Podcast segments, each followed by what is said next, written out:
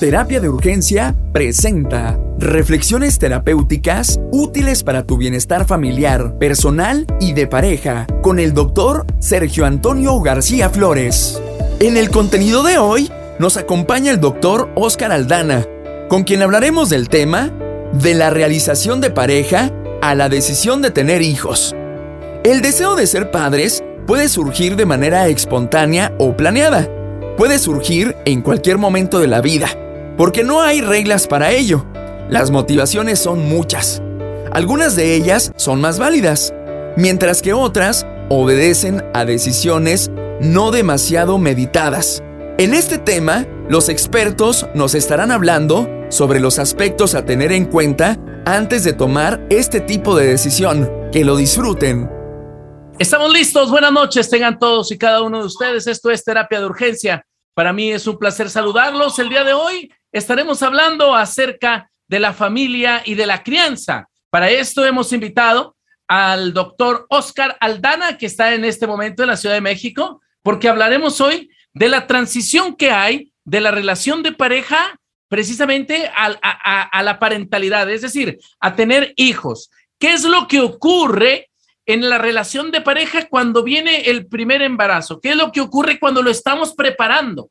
¿Qué es lo que ocurre cuando nace? ¿Qué es lo que ocurre cuando, cuando van pasando esos primeros uno, dos, tres años de que nuestro primer hijo eh, está creciendo? Y entonces, para eso, pues está aquí mi querido, el muñeco hermoso y divino, Oscar Aldana. Oscar, bienvenido, ¿cómo estás? Aquí con frío. ¿Está haciendo frío en México? Eh, pues más bien está lluvioso y como anda lloviendo por todos lados, pues sí, como que baja la temperatura. Y pues ya sabes, ¿no? Ya, ya, ya cuando empieza uno a citar como referencia a los abuelos, eh, que decían, ¿no? Ya, ya, después de los 38 años, y ponte ungüento para las riumas, porque se siente. Ponte maraguino, maraguinol o como. Ah, sí, sí, marihuanol, marihuanol. marihuanol. Sí, claro. Dicen que es bueno. Oye, eh, ¿estás en este momento en Puebla? Sí. sí, sí. está fresco.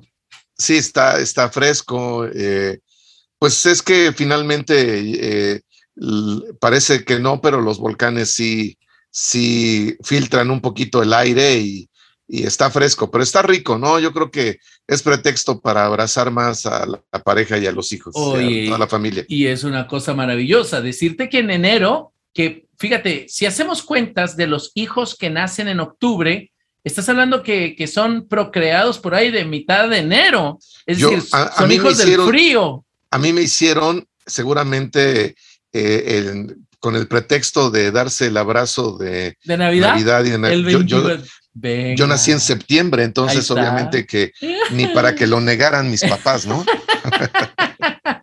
Hoy hablaremos con mi querido doctor Oscar Aldana acerca de esa transición de la relación de pareja que ya han pasado, los, los expertos lo confirman por ahí en la literatura de la relación, de la terapia de pareja, que, que el enamoramiento, que puede durar entre los tres meses a los tres años y medio, y cuando hay una situación este, extraordinaria, hasta cinco o seis años, pero ordinariamente tres años, y que los hijos vienen posterior a la etapa del enamoramiento, algo ocurre con la relación de pareja. Cuando cuando es así. Hay veces que vienen los hijos aún todavía cuando tienes seis meses de noviazgo y ya se embarazaron, pero cuando ocurren después de, tres años de relación de pareja y esto, este, como quiera, van garantizando un poco que van caminando en las diferentes etapas de las relaciones de pareja.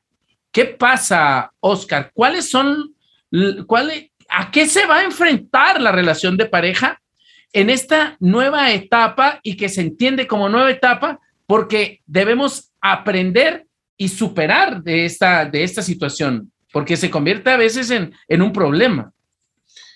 Sí, yo, yo aquí lo que plantearía es concretamente también, no podemos dejar de reconocer que así como en su momento algunos autores han hablado del ciclo vital de la familia, también existe el ciclo vital de la pareja. Por supuesto que no hay reglas en esto, ¿verdad? Tú señalabas muy acertadamente cómo eh, mm, formar una pareja no es entrar a un bulevar en línea recta, sino que es textualmente entrar a, a una especie de carretera que tiene curvas a veces muy, muy peligrosas de, de sortear y de superar. Y esto es importante porque de pronto yo creo que uno de los grandes errores que existe en el amor romántico y que lamentablemente lo seguimos reproduciendo como, como una idea eh, a veces muy alejada de la realidad, es reconocer que, que, una relación de pareja implica, sí, por supuesto que el apapacho, el beso, eh, la parte erótica, la parte de la intimidad, la parte también del compromiso, aquí citando al, al triángulo del amor de Stenberg, pero también lo que es cierto es que uno de los grandes retos de las parejas es enfrentar y superar los momentos dolorosos y difíciles. Eh, por ejemplo, ahorita, ¿no? Pensemos cuántas parejas que se formaron hace eh, aproximadamente dos años, eh, llevan textualmente 18, 20 meses enfrentando el reto de no poderse ver con la frecuencia que lo harían si no hubiese pandemia, de a lo mejor eh, que alguno, alguno o ambos miembros de la pareja han tenido pérdidas económicas, pérdidas materiales o aún más la pérdida de un ser querido, ¿no? Entonces, ¿qué tanto, qué tanto también la pareja, más que forjarse eh, solamente en las fortalezas, también se forja en las pérdidas, en los retos, ¿no?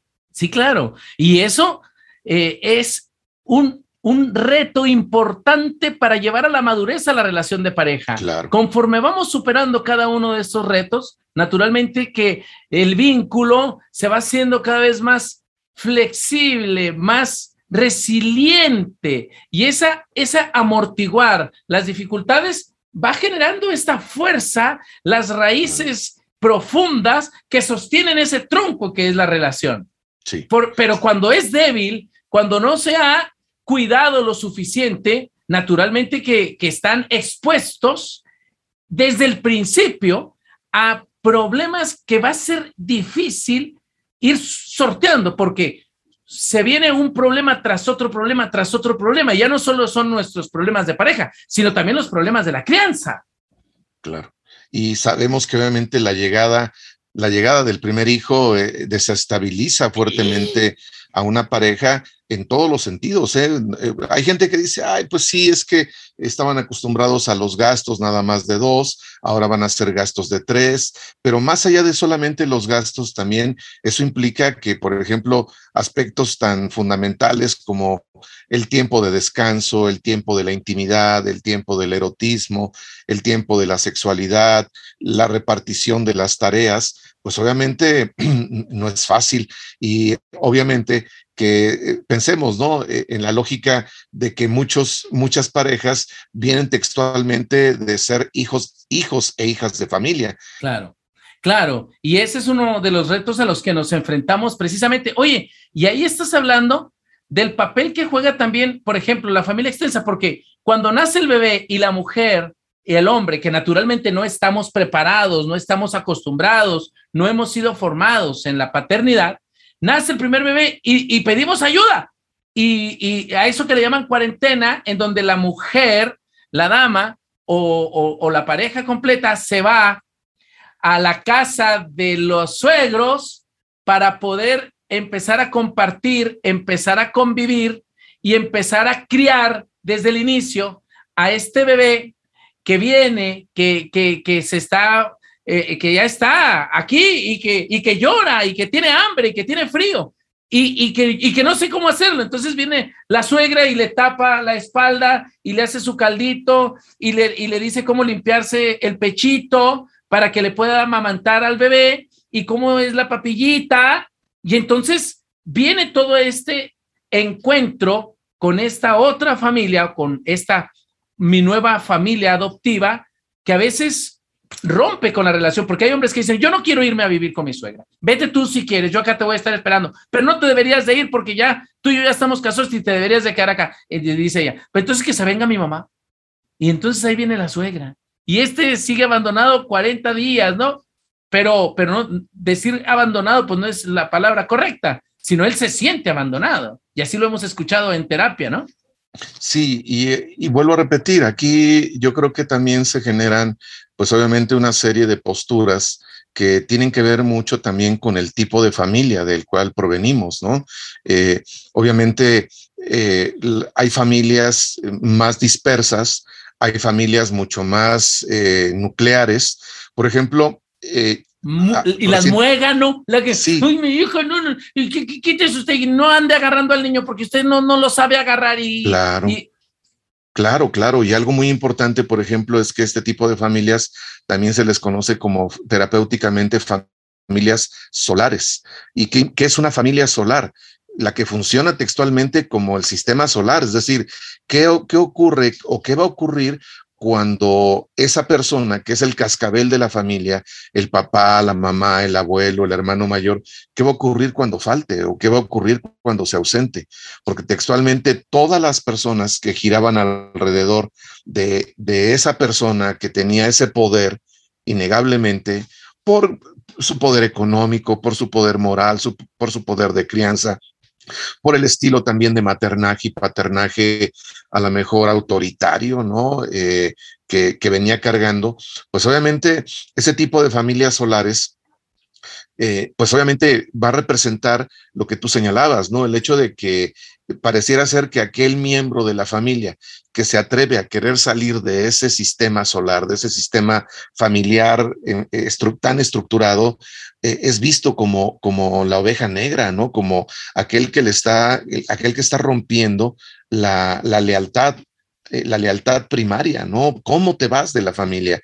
Y en muchas ocasiones pensemos también en el hecho de que, como bien señalabas, estos hijos no necesariamente llegan planeados. México, y lo voy a decir con toda claridad, eh, México por tercera o cuarta ocasión eh, está cumpliendo con la posibilidad de ser el primer lugar el primer lugar en embarazos no deseados en la adolescencia. ¿sí? a nivel de, de, lo que es América Latina. Entonces, tenemos que reconocer que si en muchas ocasiones un hijo deseado, planeado por ambos miembros de la pareja viene a desestructurar la relación, pues ahora imagínense cuando este hijo llega en, siendo eh, sus padres dos adolescentes que eh, no tienen obviamente ni siquiera todavía eh, sabido o definido qué carrera qué carrera profesional. Mi querido Oscar, estamos hablando con el doctor Oscar Aldana acerca de las dificultades que hay cuando vienen los hijos a las relaciones de pareja y principalmente cuando no son deseados. No estamos preparados emocionalmente, no estamos preparados físicamente, no estamos preparados en la relación misma y naturalmente que el niño, diría Armando, viene y le parte en, en la torre a la relación de pareja, Armando. Tú, Oscar. Sí, sí, sí. Y yo comentaba que hay una serie de factores que también los podríamos dividir en dos, ¿no? Desde el punto de vista educativo, desde el punto de vista social, desde el punto de vista de la terapia de pareja. Es decir, hay factores extrínsecos y factores intrínsecos. Como su nombre lo indica, los factores intrínsecos son los que provienen de la propia pareja y de la propia historia de esa pareja, de cómo se formó esa pareja.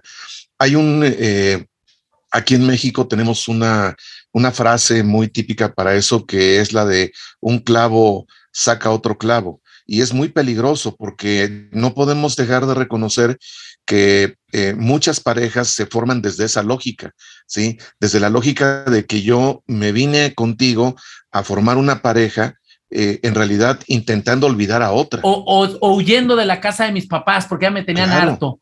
Claro, o escapando del abuso sexual de mi familia de origen. Imagínate. ¿No? Entonces, o sea, imagínense desde dónde está construido ese vínculo. O buscando a mi padre que nunca estuvo conmigo y que en ti lo encontré. Claro, al inicio, en ti lo encontré al inicio porque me hiciste sentir cuidado, protegida, amada, reconocida, visto, pero el problema es que, que esa es en la etapa del amor romántico. Claro. Pero eh, algo que es muy importante aquí, vuelvo a repetir, es ayudarles a las parejas, primero desde esta lógica de lo que tú quieres también lograr en tu programa, es de, reconocer, de, ayudarles a reconocer de dónde vienen esos factores de riesgo. Es decir, eh, en muchas ocasiones la gente puede decir, es que tu familia, la pareja dice, es que tu familia se mete en todo, siempre en nuestra relación. Ese es el pretexto. La, pareja está rota desde, desde adentro, desde adentro y desde antes, ¿no? Entonces ya nada más lo que hace, eh, lo que hace la gente afuera es como darles como una empujadita, ¿no? A lo que ya de por sí estaba roto. Pero algo muy importante aquí es que si la pareja eh, en realidad viene cargando una historia de convicción, de intimidad, de compromiso, de lealtad, ah. eh, pues obviamente, innegablemente, claro, innegablemente desde afuera hay muchas, muchos factores que van a tratar como de mover. Tú hace rato ponías la metáfora del árbol, ¿no? Sí, el árbol también es, eh, eh, los árboles también crecen a partir de las sacudidas que les dan los huracanes, ¿no? Porque eso les ayuda a fortalecerse no solamente en su tronco y en sus ramas, sino también desde sus raíces, ¿no? Entonces, si desde ahí no hay raíces fuertes, profundas, eh, obviamente que, cualquier vientecito, cualquier recargón, pues obviamente va a reventar a la pareja porque está, está reventada desde adentro. Entonces aquí, afuera y adentro hay factores. Aquí lo importante es ayudarle a la, a la familia, a la pareja, a reconocer qué factores sí, hay historias de, de, mucho dolor, de mucha tristeza en las familias, pero también lo que es cierto es que, que las crisis nos enseñan a crecer. Claro. Las, las crisis no solamente, eh, sí, nos simbran, nos vulneran, nos rompen, nos trituran en muchas ocasiones, pero somos más que nuestras cicatrices, Sergio. Claro. Y tú lo sabes muy bien. Y fíjate que el hecho de que venga un nuevo ser a este mundo, que venga nuestro bebé, nos pone también en un reto de mucha responsabilidad por lo siguiente, mi querido Oscar. ¿Qué ocurre cuando viene este bebé y, él y yo no estamos preparados para poder, para poder mantenerlo económicamente? Porque come y porque nos obliga a, hacer una nueva organización cuando apenas estamos estudiando, cuando somos estudiantes y viene el bebé, entonces tenemos que tomar decisiones. Y fíjate, qué interesante, cuando ella, naturalmente que no está preparada para eso, él no está preparado para eso, y los papás dicen, no te preocupes, hija, quédate aquí en casa, el que se quede en su casa y empiecen ustedes a seguir conviviendo, te vamos a ayudar un poco con el bebé en lo que terminan la escuela. Pero fíjate qué decisión tan compleja de responsabilidad, tanto para el proyecto de vida de cada uno de los dos, como también para lo que viene para este bebé que no tiene la culpa. Ojo, hay algunos valientes que dicen, no, tú y yo vamos a salir juntos y vámonos de, las casas eh, paternas, las, las casas extensas, la familia extensa, nos vamos a ir a vivir juntos y vamos a luchar. Y, y luego dejan la escuela trunca y luego empiezan a... Tú decías hace rato, Oscar, no hay garantía, pero se requiere mucha responsabilidad. ¿Qué opinas? Sí, no, no, no, tenemos que ser muy conscientes. Eh, ¿qué, ¿Qué tipo de trabajo u oficio o actividad laboral le pueden ofrecer las empresas de cualquier tipo nivel a dos adolescentes que no tienen ni siquiera la secundaria o el bachillerato terminado, ¿no? Y que obviamente también eh, esto genera eh, algo muy interesante. Por ejemplo, eh, algo que hoy se sabe concretamente y que también ya es un análisis muy minucioso, es que a más temprana edad, de ambos padres, tanto de la madre como del padre, eh, eso también implica eh, menores oportunidades de desarrollo educativo y profesional para ambos, para la pareja. Y entonces, obviamente, ¿de qué manera me voy a independizar? ¿De qué manera voy a garantizarle, darle a ese hijo, a esa nueva vida, eh, una calidad de, de todo, ¿no? De vida, de educación, eh, y entonces empieza a reproducir un ciclo de pobreza, de violencia, de abandono, y esto es muy delicado porque obviamente eh, cuando hablamos de, cómo los hijos eh, nos vienen a transformar el mundo, pues obviamente tendríamos, casi siempre lo romantizamos y decimos, ay, es que todos los niños traen su torta bajo el brazo, sí, pero, pero no, esa torta hay que prepararla, hay, hay que comprarla, ¿no? Oye, Oscar, Fíjate, acabas de tocar un punto muy importante, ya que pasa a este escenario en donde ella no quiere al niño, no desea que nazca, pero sin embargo el niño nace. Y luego no se concreta la relación de pareja y ella continúa con su hijo no deseado. Y luego le manifiesta al hijo que no fue deseado, le manifiesta que es una carga, ella se sale por las noches, lo deja botado, como, dicen nuestros amigos colombianos, y el niño va creciendo en ese abandono emocional que aunque está resguardado por la abuela y está resguardado por los tíos y viene a ser hermano de los tíos, fíjate, porque ya los tíos se convierten en su hermano, pero es un niño no deseado que tarde que temprano va a reflejar la huella de, de, de ese dolor de la madre por no haber estado preparada y por, por traer al mundo y por consentir, naturalmente, coartar su experiencia y su proyecto de vida. Y esto es, esto es gravísimo para las personas porque la persona, de alguna manera, va a manifestar su inconformidad por el no deseo o por no amor que la madre le refleja en, a lo largo de la vida. Y, un ejemplo de esto es las mamás que toman, que toman, que toman, que toman, que toman, que toman y que violentan a los niños. Sí, y aquí yo le agregaría, por ejemplo, Sergio, esto que comentas, por ejemplo, una frase, ¿no? Que yo dejaría mucho en la reflexión. ¿A qué, ¿A qué le suena y a qué no suena presencias que saben ausencia? Presencias que saben ausencia, ¿no? O sea, sí, hay, mi, madre, mi padre estuvo. Pero no está. Pero no está. No me abraza, no me apapacha, no platica conmigo, no me muestra interés. ¿Y de qué te habla eso? De un vínculo terriblemente eh, fracturado, eh, ansioso, ausente, negado, ¿sí?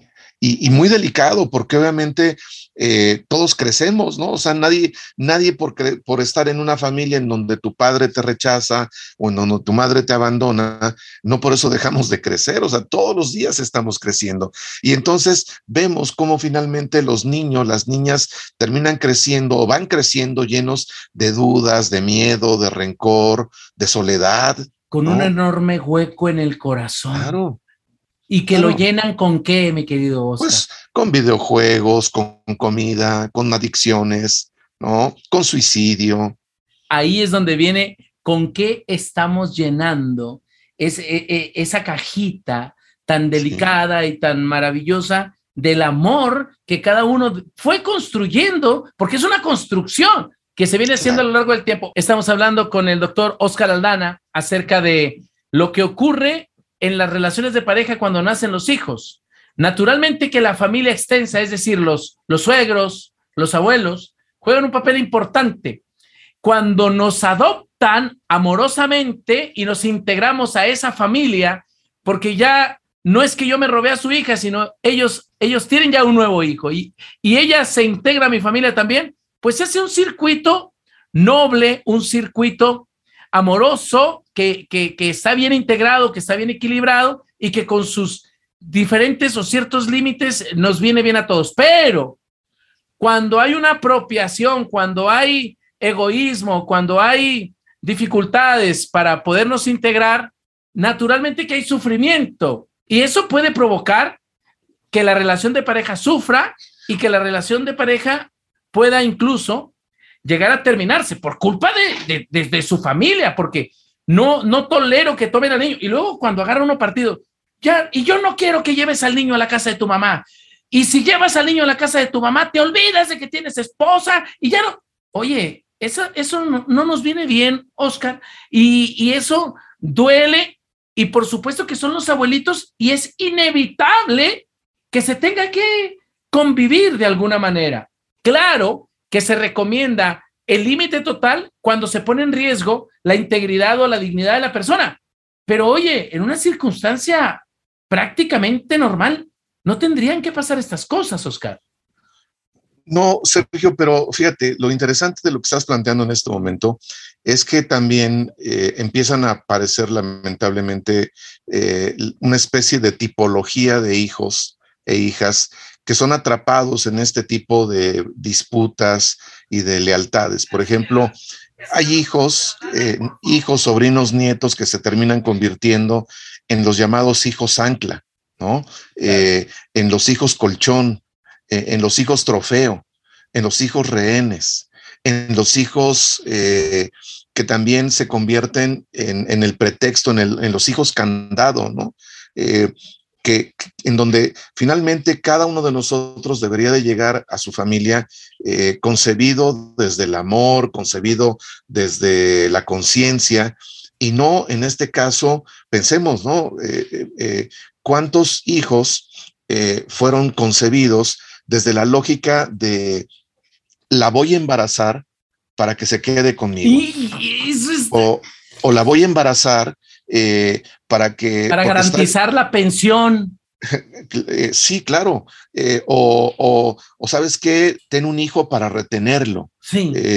¿no? Entonces, ¿qué, qué, qué, qué carga energética y existencial empieza a tener que percibir, porque aunque el niño o la niña no tiene conciencia de lo que está ocurriendo, pues él nada más se da cuenta de que tres días, cuatro días, cinco días está con la mamá y dos o tres días está con el papá. Y entonces, eh, por ejemplo, no, tienen, no tienen idea de cuánto daño se le hace a un hijo con todas esas prácticas. Claro, y, y, bueno, y voy a poner otro, otra situación. Porque el hijo se acomoda, Oscar, a donde, a donde le convenga y al rato vienen problemas de disciplina gravísimo. Claro, de, y de buscar afuera lo que no tengo adentro, ¿no? Exacto, satisfacer. A través de las adicciones, a través de, las obsesiones, de, los vacíos. Pero yo, yo te puedo comentar, eh, cuando me tocó ser funcionario público, me tocó estar en el área de adopciones. Porque a ti, tú has trabajado mucho con el DIF nacional, Oscar. A ti te entregaron un premio. Tú fuiste parte de los proyectos de escuela para padres a nivel nacional. Si hay alguien que conoce este tema desde la educación y desde la psicología, eres tú. Gracias. Sí, fíjate. Y uno de los temas más dolorosos que me tocó atender fue específicamente, como recuerdo en el caso de, una niña que tenía, en este caso, yo creo que 14, eh, 15 años, y me comentó que había estado, eh, textualmente así me lo dijo, ¿no? Me dijo, yo he tenido 10, eh, abuelas, ¿no? ¿Y a qué se refería con esto de 10 abuelas? Como esta, esta niña, hoy ya casi adolescente, había sido abandonada pues le había tocado estar en diferentes casas de asistencia y esas cuidadoras, eh, pues de pronto tenían textualmente prohibido tocarla, abrazarla, porque existe la absurda idea de que no, no lo toques, no lo apapaches, porque se va a encariñar contigo y él nada más va de paso en esta casa. Entonces imagínense lo que más necesita un niño es, sentirse amado, abrazado, reconocido, visto, apapachado y que de pronto diga, es que yo tuve 10, 10 mamás, 10 abuelas, y nadie me abrazaba. pero nadie me abrazaba. Y, y, esto, digo, lo estoy poniendo en un punto muy dramático, pero ¿de qué sirve que lo tengas consanguíneamente si finalmente esa persona de todos modos no te ama, no te abraza, no te apapacha? Y en lo que se va a convertir en la preadolescencia, en la adolescencia y en la adultez todo ese vacío, todo ese vínculo ansioso. Oscar, te platico una. Hace como 15 años, no me acuerdo cuánto, em, a mí me tocó estar en una secundaria como orientador educativo, estaba de orientador. Bien. Y había un niño, yo, yo salí a, las, en el receso y había un niño que, siempre a la escuela llevaba una mochila, pero en la mochila solo llevaba un cuaderno y un mm. cuaderno todo deshojado sin pastas. Y traía un mm. lápiz medio cortado y una pluma sin tinta. Y entonces este niño desalineado, pues era el más vago. Y, me acuerdo que los profes, ¿qué te decía que se llamaba Daniel y, lo quiero citar puntualmente. Fíjate, fíjate qué, qué historia. Entonces me acuerdo que estaba yo compartiendo ahí con algunos maestros en, en, medio de la cancha, en la hora del receso, y Daniel se puso a jugar ahí con nosotros y los profes, quítese de aquí, Daniel, usted ni viene a la escuela, yo no sé para qué viene, si ni hace nada, hágase para allá. Entonces Daniel se acercó conmigo, de este lado hacia la derecha, porque traía, estaba jugando con una pelota que no era pelota, era una especie de, de bola de papel periódico enredada con, con, con, con, con plástico, haciendo la imagen como si fuera una pelota. Entonces se acerca aquí conmigo y hice este gesto, Oscar, con mi, con mi, con mi brazo, le, lo sujeté eh, discretamente, pero delicadamente, sin apretar, y en su cabello, en su cabeza le hice este gesto con la otra mano, es decir, con la derecha lo sostengo y con la izquierda le hice el gesto de, de hacerle como cariño en la cabeza. Pero sí, muy leve, le hice así. Lo solté, pero mira, observa esto. volteó a verme así con unos ojos de... Luego, al día siguiente, yo estaba en mi oficina de orientación y veía que como eran puras ventanas, un niño se asomaba sus ojitos y luego se seguía agachando y hacía como que me veía y hacía como que se iba en la ventana. Me asomé y era Daniel. Y le dije, ven, ven acá. Y lo volví a abrazar y le volví a hacer así. ¿Sabes qué era lo que necesitaba? Necesitaba cariño. Este niño había perdido a su padre porque lo habían encarcelado porque intentó asesinar a su mamá en una noche de, alcoholismo. Su madre se había ido a vivir a otra ciudad y él se quedó a vivir con su abuela y estaba a cargo de su hermano. Era un niño abandonado que necesitaba cariño y necesitaba una figura. Fíjate, una figura que le diera un poco de cariño y aliarse de una figura masculina era una forma en la que él pudo agarrarse para poder salir adelante y concluir con sus estudios de secundaria. Sí, y obviamente eh, qué bueno que encontró eh, a una persona que le generó ese vínculo seguro. Pero qué tal si alguien, eh, a partir de, detectar esa necesidad y esa vulnerabilidad, le había, le pudo haber enseñado que, muy bien, yo eh, yo te doy atención, cariño y entre comillas afecto a cambio de que tú te dejes tocar y manosear. No, no, la vulnerabilidad. Que alguien se aproveche de su vulnerabilidad. Por supuesto. Y esto los agresores sexuales eh, lo olfatean a, kilómetros eh, Sergio, eh, y auditorio. O sea, los agresores sexuales, de pronto también hemos planteado una idea muy errónea de que el agresor sexual es un enfermo mental, un enfermo sexual. No, los agresores sexuales están entre nosotros y pueden parecer los más ingenuos, los más, entre comillas, amorosos y cuidadores de niños y de niñas, que lo único que están buscando estos niños y estas niñas es reconocimiento, validación, afecto, sentirse visibilizados, sentirse vivos. Y esta es la labor de los padres y de las madres de familia. ¿sí? Hay, hay una, eh, hay, un, hay un verso muy bonito en, eh, en el Popol Vuh eh, que hace poco rescaté, que dice algo así. por ejemplo, las comadronas, cuando ayudaban a las mujeres a dar a luz, en la época eh, mesoamericana, antes de que llegaran los españoles a, México, hacían un canto eh, esperando que, la mujer diera luz y decían algo así, bienvenida hija, bienvenida hijo de la tierra eh, a este mundo de risa y canto, pero también de flor y llanto. ¿Sí? Entonces, en este sentido, creo que necesitamos también entender que sí, en efecto, eh, la vida, la vida es un riesgo, ¿no? Existir es un riesgo, pero, pero si sabemos que existir es un riesgo, pero también una oportunidad, eh, algo fundamental es que si nosotros como padres, como madres de familia, ya traemos una curva de aprendizaje de lo que implica, en este caso, saber eh, qué es superar la violencia, qué es vivir en la pobreza, qué es vivir en el abandono, pues algo fundamental que tendríamos que hacer es no repetir este ciclo con los hijos que, que, estamos teniendo la oportunidad de que lleguen a nuestras vidas y de que hablemos abierta y conscientemente con nuestra pareja y, nos pongamos de acuerdo claramente, ¿no? ¿Qué, ¿Qué, vamos a hacer cuando, cuando llegue a nuestra vida un hijo o una hija que es efectivamente una oportunidad para eh, no solamente para reencontrarnos como pareja, para volvernos también otro tipo de pareja, porque ya no podemos seguir siendo la pareja que, que éramos, ¿no? O sea, yo conozco parejas que se niegan a evolucionar y que pretenden ya con hijos tal vez recién nacidos, pretenden seguir en una especie de relación casi de noviazgo, ¿no? Cuando en realidad, pues obviamente tú ya no puedes salir como antes, a lo mejor a la cena, al baile, a la pachanga, al reventón, porque eh, de pronto a los niños, hasta porque pasa la mosca, les da fiebre, ¿no? Eh, y más cuando son recién nacidos. Entonces, obviamente que aquí eh, hay, un autor que me encanta, es un psicólogo holandés que se, se apellida Theo van Eisendorf, y Eisendorf habla de algo que le denomina la regla del 100 al 1000. ¿Y a qué le denomina Van Eisendorf la regla del 100 al 1000?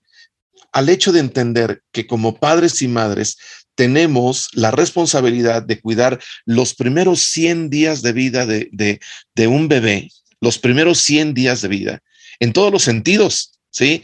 En su alimentación, en los análisis que se le deben de hacer, en el apapacho, en el cuidado, en el amor, en ese ritual de bienvenida que hay que darles a los, a los, a los hijos, ¿no? Decirles gracias por, venir, por elegirnos como tu familia, gracias por estar aquí en, en, esta tu familia. Nos sentimos honrados, nos, nos, nos, sentimos felices de que estés aquí, pero también nos comprometemos a cuidarte, a amarte, a, a resolver los problemas que tengamos que enfrentar para sacarte adelante. Y entonces, recuerden, la regla del 100 al 1000 implica que también no solamente son importantes los primeros 100 días de vida de un niño, sino los próximos mil días de vida, es decir, los primeros tres años de vida de un niño, de una niña, se convierten en fundamentales no solamente para el momento presente, sino van a marcar su futuro en muchos sentidos. Y esto, esto muchas veces piensen, y lo voy a decir con todo respeto, eh, si muchas veces encontramos una pareja que puedan tener cierto nivel educativo que les permita ser conscientes de esto, imagínense cuando esta pareja no tiene ni siquiera la primaria terminada, no. Cuando se encuentran obviamente en una condición de vulnerabilidad educativa, económica y cultural, en donde obviamente eh, nos damos cuenta de que un niño, una niña, textualmente está creciendo eh, como el pasto, ¿no? Eh, sin que nadie lo, lo cuide. Sí. Hay padres y madres de familia que le ponen más atención a su coche nuevo, le ponen más atención a la mascota, le ponen más atención a aspectos materiales que a esa nueva vida que está llegando ahí, que necesita obviamente ser cuidada, atendida, eh, con todo, con todo el tiempo, disponibilidad y sobre todo apego, pero apego seguro no, no un apego ansioso, no un apego que asfixie, no un apego que, el día de mañana también provoque que, esa hija, que ese hijo sienta temor a, desprenderse de su familia de origen. ¿sí? La familia, la familia es un lugar seguro por mucho tiempo. Debería de serlo. Debería, debería de serlo debería de ser un lugar seguro, pero no lo es en automático. Muchos de nosotros perdón que lo diga tal cual, muchos de nosotros provenimos más bien de la familia de los locos Adams o de la familia de los Monster, ¿no? Y, entonces hemos más bien sobrevivido a esa familia de origen. Pero aquí el gran reto es también entender que, la, que, que, que una familia es también un lugar seguro de paso. Sí, tal vez a los, yo me voy a ir a mi, de, mi, de, mi, familia de origen a los 16, a los 18 o a los 20 o a los 25 cuando termine mi carrera.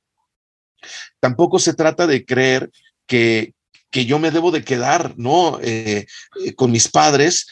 Hay muchos padres y madres de familia que creen que eh, tener hijos es una especie de garantizar enfermeros gerontológicos, ¿no? Es decir, vamos a tener hijos para que cuando envejezcamos nos cuiden.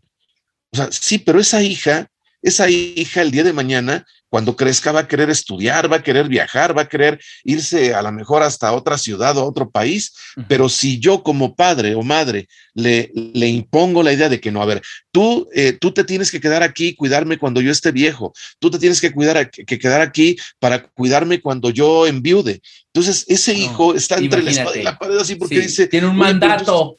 ¿Para qué estudié? ¿Para qué me preparé tanto en la vida? Si ahora mi madre me asfixia y me dice, no, no, no, te no tienes que quedar conmigo. Te quedas, ¿no? Y entonces, entonces nos atan en una, en una reja, ¿sí? en una cárcel, porque, porque tengo que inevitablemente responder a, a este ordenamiento social. A ver, ¿con qué nos quedamos, Oscar? Porque estamos concluyendo el programa. ¿Qué le decimos a estos, a esta, a esta pareja que se ama y que comienzan con esta historia de la crianza, con, con, nuestro primer bebé. Ella está embarazada, ¿qué le dices a él? ¿Qué le dices a ella? ¿En qué deben de tener cuidado? O, el bebé ya nació, está en el primer año. ¿Qué les dices, Oscar? Pues que obviamente lo primero es eh, agradecer, agradecer la, la oportunidad que el universo nos dio de, de ser madres, de ser padres, eh, que también eh, ser madre y ser padre implica no solamente eh, la responsabilidad material y económica, sino que también implica obviamente la conciencia de entender que, que las personas estamos en este mundo y venimos a este mundo a cumplir también eh, una tarea.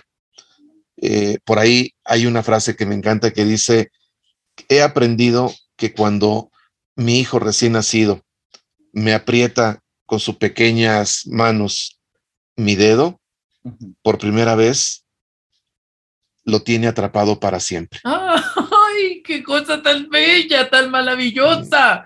Los hijos son un encanto, los hijos son una bendición. Mi querido Oscar, para mí ha sido un placer estar contigo esta noche. Te mando un abrazo como siempre a ti y a tu equipo de EXA y de terapia de urgencia. Y por supuesto que todo el bellísimo auditorio y el estado eh, más valioso e importante de la República Mexicana, que es el más grandote, Chihuahua. El más grande, Chihuahua. Hemos llegado a la parte final de este capítulo. Si tienen algún comentario o anécdota, no duden en contactarnos por medio de nuestras redes sociales, que nos encuentran como Terapia de Urgencia, o visítanos en nuestra página web, donde puedes encontrar diversos recursos que pueden ser útiles para ti. Gracias por acompañarnos y te esperamos en nuestro próximo tema. Terapia de Urgencia presentó.